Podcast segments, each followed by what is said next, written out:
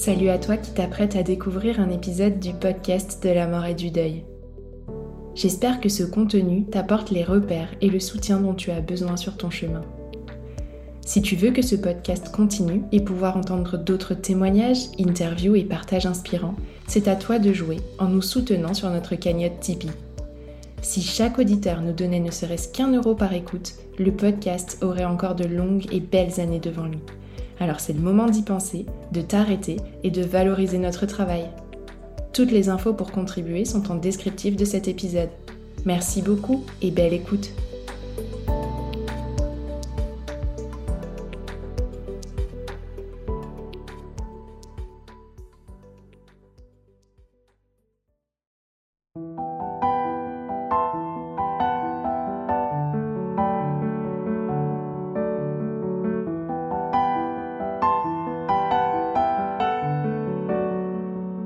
Bonjour à toutes et tous et bienvenue sur le podcast de la mort et du deuil, le podcast destiné à tous les endeuillés pour leur offrir une bulle de réconfort dans l'épreuve.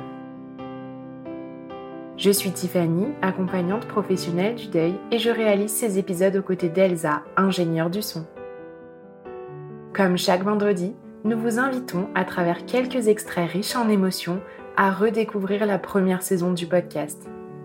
Vous l'écoutez peut-être depuis son lancement et dans ce cas, ce sera une belle occasion pour vous de replonger dans ses premiers partages. Si, à l'inverse, vous avez découvert le podcast récemment, c'est une douce invitation à explorer des épisodes plus anciens, mais qui pourraient, eux aussi, résonner dans vos cœurs. Pour réécouter l'épisode du jour en intégralité, vous trouverez le lien en descriptif. Je vous souhaite une belle écoute. Camille, contrairement à Cyril, elle était très. Elle voulait toujours être euh, contre moi, les premiers mois, même jusqu'à six mois. Épisode 5. Vanessa nous raconte la perte de sa petite Camille et la leçon de vie qu'elle lui a transmise. Donc, euh, les siestes, elle faisait beaucoup dans l'écharpe de portage, ce que j'avais pas du tout fait pour, euh, pour Cyril. Donc, c'est vrai que j'ai vraiment eu ce lien particulier avec elle où elle était vraiment collée contre moi, sa tête contre mon cœur. Et ça, j'ai adoré vraiment ce lien un peu animal avec ton petit bébé qui est collé à toi. Je disais toujours c'était mon bébé koala.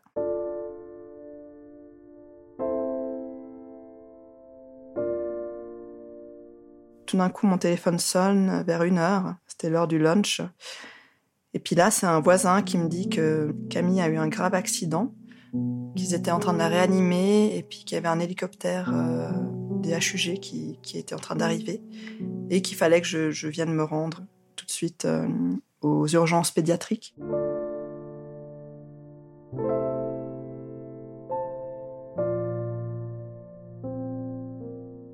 Euh, voilà, on débranche Camille, c'est euh, la fin de la journée. D'abord, c'est Jean qui l'a dans les bras, on s'alterne en fait à, la prendre dans les bras. Et puis ce qu'il faut savoir, c'est que Cyril, il n'a pas encore vu sa petite sœur, parce qu'elle avait beaucoup de fils de partout. Donc à ce moment-là, Cyril, il a même pas encore trois ans. Mon mari, il avait très peur en fait que Cyril soit traumatisé, donc c'était plus lui qui insistait pour pas que Cyril voit Camille.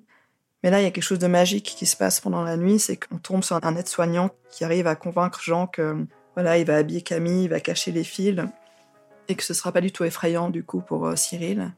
Le matin, on décide euh, d'appeler mes beaux-parents pour que Cyril vienne pour dire au revoir à sa petite sœur. Et on appelle aussi certains proches, mes parents, mon frère, euh, des marraines de Camille, parce qu'elle avait, elle a deux marraines, Camille. Donc les personnes proches d'elle, euh, tout le monde en fait va, venir lui dire au revoir.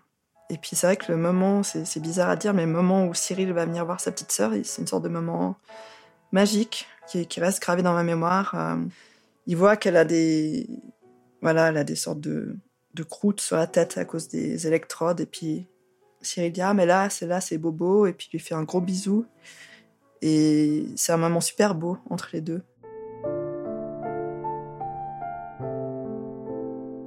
La mort de Camille, ça m'a ça m'a fait un immense électrochoc, ça m'a fait réaliser mais en fait, on est tous mortels.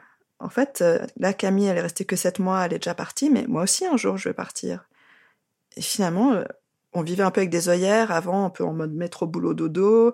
Moi, je m'étais toujours dit, ah, on sera pour toujours les quatre ensemble avec Camille, mais voilà, même si elle n'était pas partie, la vie, euh, il y a tout qui change, il n'y a rien de constant. Et elle m'a fait vraiment réaliser en fait l'impermanence des choses.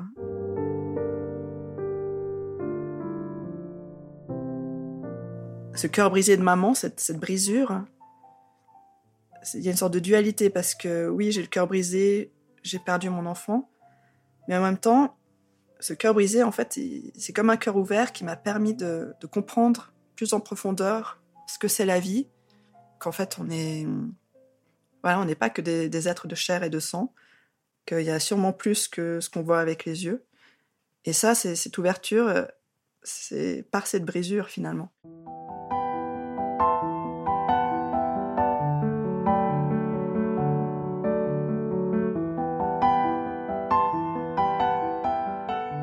J'espère que ce petit retour en arrière vous a plu autant qu'à nous.